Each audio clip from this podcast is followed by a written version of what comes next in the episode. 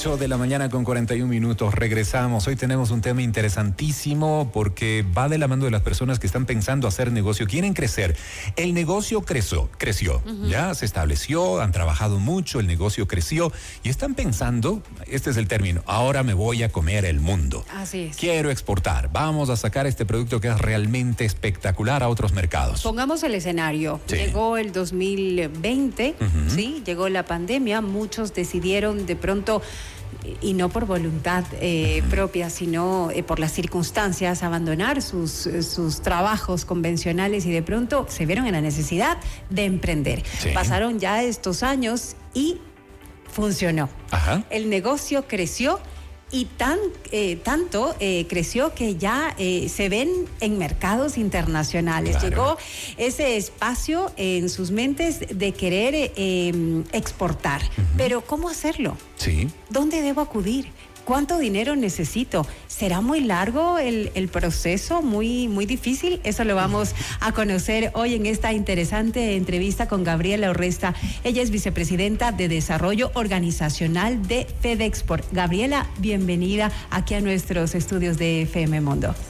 Bueno, muchísimas gracias a ustedes por esta interesante invitación, sobre todo para entender cómo logramos crear nuevos exportadores, que es la base de- fundamental de todo lo que vamos a hablar el día de hoy. Gracias a ti por asistir y tempranito en la mañana, ¿no? En la hora del café de muchos que ya están en circulación. Sí, y bien nos comentaba Gabriela hace un momentito respecto del tránsito de la movilidad. Hay ciertas zonas complicadas, hay otros puntos que no están tanto, pero bueno, la lluvia sí ha estado presente en esta hora de la mañana. Ahora, al hablar del tema de exportar, ¿qué tan fácil resulta el tema de exportar cuando ya tienes un producto que dio resultado en el mercado ecuatoriano? Ya lo tienes logrado. Y dice, sí, ya está mi producto localmente, eh, la pegué en centro, como dice la gente, pero ¿qué tienes que hacer si, si ya estás pensando, verdad, en exportar? ¿En qué deberías pensar o qué deberías reflexionar, Gabriela? Perfecto, mira, bueno, Rodrigo, la, la parte fundamental que debemos entender es que como funciona nuestro mercado local, el, de- el ecuatoriano, no funcionan los mercados en el exterior. Es la primera parte que nosotros como Federación de Exportadores hacemos entender a las personas de, bueno, yo tengo ahora un producto X, lo quiero llevar a un mercado, hablemos del mercado europeo, ¿qué necesito para lograr? Entonces lo que nosotros hacemos, yo le llamo una especie de espejo entre lo que yo tengo y lo que piden los compradores internacionales, que es ju- ju- justamente el, eh, la demanda internacional.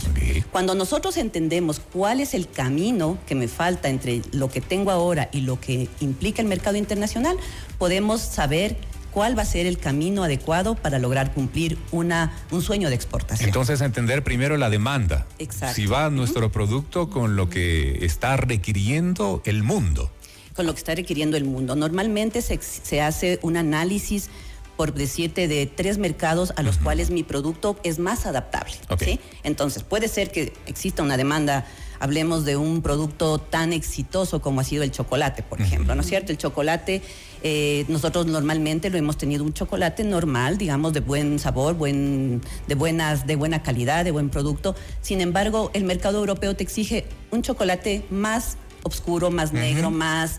eh, eh, Menos azucarado. menos- cero azúcar. O sea, realmente son temitas que vas a- adaptando.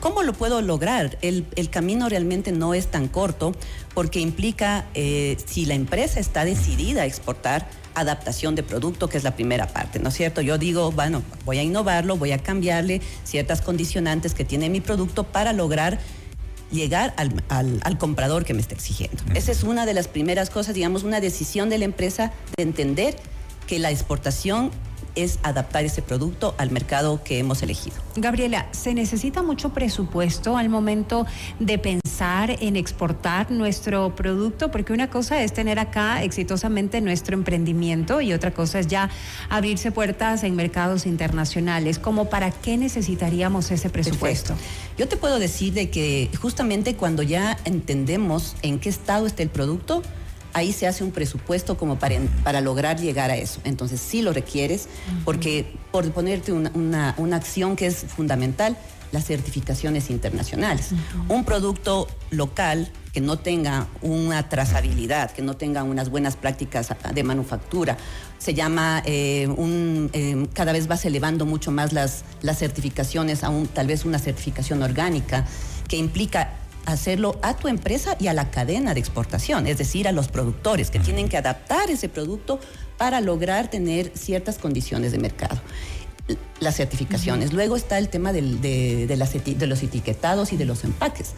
Los empaques sostenibles, si ahora en el, en el país, digamos, inclusive es un poquito difícil encontrarlos, normalmente los importan y hacen una adaptación de sus empaques a un empaque que el europeo, la persona que está en Estados Unidos y lo quiere comprar, pues dice, ah, este es un empaque que a mí me llama la atención, que de acuerdo a mi gusto está adaptado con colores, con... Que se puede eh, destacar. Que se puede destacar en las costumbres que tienen ellos. Entonces, si tú vas a un supermercado, tanto en Europa como Estados Unidos, posiblemente no veas la misma dinámica de colores de empaques y aparte el tema sostenible, que es mucho más importante ahora, sobre todo en el mercado europeo. Es decir, sí o sí tienes que hacer una muy buena lectura del mercado al cual estás enfocándote. No es, no es lo mismo el consumidor tal vez en Europa que en Asia, que en Estados Unidos, en Norteamérica, ni en el Cono Sur.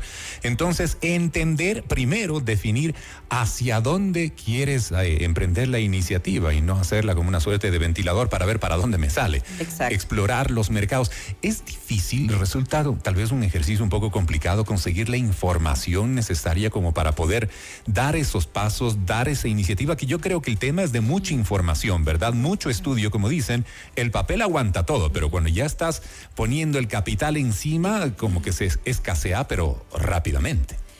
Mira, antes se hacía de cierta forma una generalidad en los productos. Se decían, esta es la tendencia de consumo del mercado europeo y, te, dan, y te dan la generalidad. Esa es una parte importante y esa información sí la puedes encontrar tanto en la Federación de Exportadores como posiblemente en el Ministerio de la Producción, que son, digamos, tienen la información abierta. Pero luego de esa información que es general, sí tienes que aterrizar a la de tu empresa, porque la empresa, por su naturaleza, es muy, muy específica. Entonces, tenemos que hacer un camino para esa empresa. Y esa parte te puedo decir, tal vez no es muy costosa, ¿sí? Sin embargo, muy necesaria. Porque mucho estudio. Mm, hay muchas empresas que dicen, no, es que yo quiero exportar a, Estados Unidos o yo quiero exportar a Europa. Pero bueno, ¿qué tan adecuado está mi producto para llegar allá? O tal vez es mejor un mercado latinoamericano, que también es factible, ¿no es cierto? Porque el, Ecuador no solamente tiene productos alimenticios, productos agrícolas, productos procesados a, nivel alimenticio, sino también otro tipo de productos. Tiene servicios de exportación. Imagínate, o sea, ahora tenemos una cantidad de, oferta que podemos realmente adaptar a dónde es el mejor mercado para, para llegar. Qué bonito soñar. Y, esto de extendernos, de, abrir las alas y poder volar internacionalmente con nuestros productos realmente suena atractivo. Pero también tenemos que aterrizar y saber eh, de qué tamaño debe ser nuestra empresa o eh, cuánto inventario deberíamos tener como para sostener una exportación. Mira, eso también va a depender justamente de la identificación del nicho de mercado, ¿no es cierto? Hay eh, mercados te digo eh, que pueden ser más específicamente como se, como se llama de nichos en Europa. En el caso de Estados Unidos es otro, otro cuento, porque Estados Unidos sí es una demanda muchísimo más grande. Ahí son volúmenes necesitas más volúmenes, ¿no? Necesitas, si ya entraste a un, ya te dicen un comprador, quiero este producto, sí tienes que hacerlo de manera más, con mayor volumen que cuando encuentras un nicho de mercado que sí es factible hacerlo en el caso de Europa. Pero en el caso de Europa las exigencias son mayores, según nos a nivel, a nivel Sí, a nivel sanitario, fitosanitario, sostenible. Todo esto es una cadena mucho más digamos, eh, más específica llegando a Europa que a Estados Unidos. Estados Unidos, en cambio, es un mercado de volumen, ¿no? Donde realmente, si tú te piden, no sé, medio contenedor de un producto, bueno, ¿hasta qué punto mi empresa sola la puede hacer? Posiblemente ahí, eh, que es la parte eh, que en el Ecuador ha sido un poquito difícil es lograr tener una asociatividad entre las empresas para lograr tener un mejor una mejor penetración a un mercado, ¿no? Entonces, esa parte todavía eh, yo te podría decir que en el Ecuador estamos mm, un poco, digamos, eh, retrasados en poder lograr esas acciones sostenibles, eh, perdón, asociativas entre las empresas. Que es importantísimo, ¿no? Porque a veces los volúmenes precisamente no dan en cuanto a exportaciones. y, ahí te quedas en el camino. Te quedas en el camino. Tienes un producto que ya no te da para el mercado local, tienes una producción elevada para el mercado local, pero tienes la posibilidad del mercado internacional y resulta muy chica tu producción para el mercado internacional. Entonces, ¿cómo le haces? ¿Cómo le haces? Eh, ese excedente local, pues bueno, ahí hay asociaciones precisamente que hacen esa integración, ¿no? Eh, y generan una fuerza importante que tiene que ser constante. Ese creo que es un tema importante también. Tienen que mantener esos estándares necesarios de calidad porque sucede que en algún momento te califican y simple y sencillamente te estaría cerrando la puerta si no cumples con el estándar. Sí. Eh, la primera acción que nosotros recomendamos a los exportadores es que no se enfrenten a un comprador porque yo creo que estoy listo. O sea, sí hay que estar realmente listo para nosotros poderles hacer las reuniones B2B o traer compradores o llevarlos a ellos a una feria internacional. Entonces, esa parte te digo, a veces las empresas les cuesta un poquito entender hasta que les pasa que me enfrento al comprador y el comprador le dice, bueno, pero tu producto le falta esto, esto, esto, y empieza a tener una eh, digamos, un desánimo de la exportación. Entonces es mejor estar como prepararse, estar listo. El mercado, el, mercado exterior es realmente muy amplio, muy grande. Si, si las empresas logran entrar en un mercado exterior, realmente las condiciones de, vida en el Ecuador de las personas que están bajo esa empresa van a ser mucho mejor. Pongamos un ejemplo en la pandemia, que siempre pone eh, mi jefe ¿no? en la oficina el, Ecuador puede realmente alimentar al mundo. Y de eso fue lo que el, Ecuador realmente pudo sostener la economía durante la pandemia. De, las exportaciones de alimentos. Sí, exacto. Logramos, logramos sostener, logramos crecer, logramos, este, logramos mantenernos en los mercados y eso implicó, implica que definitivamente el, Ecuador pudo tener las divisas necesarias para lograr sostener un, un país que tenía tantas dificultades, aparte de la pandemia, de obviamente no poder tener un, muchas veces un, sostener un, un empleo aquí en el país. Con tantas necesidades. Y ya para concluir, ¿cuáles son esos productos más atractivos para el mercado internacional, esos productos ecuatorianos? Mira, bueno, tú, tú conoces eh, digamos, los productos más grandes, digamos, de exportación. ¿No es cierto? Tenemos el camarón, que obviamente ha dado una locura de, exportación durante los últimos años, especialmente a China. Tenemos el banano, el café, cacao, flores, como los principales. Pero mira, ahora nosotros estamos promoviendo mucho el tema justamente de los productos procesados y e inclusive todo lo que viene a ser los superfoods, que vienen a ser productos enmarcados en esta riqueza que tiene el país encaminada en todo lo que viene a ser la chilla, la quinoa, el, amaranto, que vienen a ser un sinnúmero de, productos que las empresas han venido desarrollando y que si, si, ustedes van al supermercado, ¿no es cierto? empiezas a ver una cantidad de cosas que se han desarrollado con mucho ingenio y que ya están en el mercado eh, exterior, ya han logrado exportar, ya han logrado exportar, ya han generado esas actividades y que a través de la federación hemos aportado con un camino para lograr que ellas estén también en ferias internacionales con un producto de calidad. Qué bien, me alegra mucho, ¿no? De esos productos no tradicionales que estamos ahora exportando. Y adicionalmente hay un tema.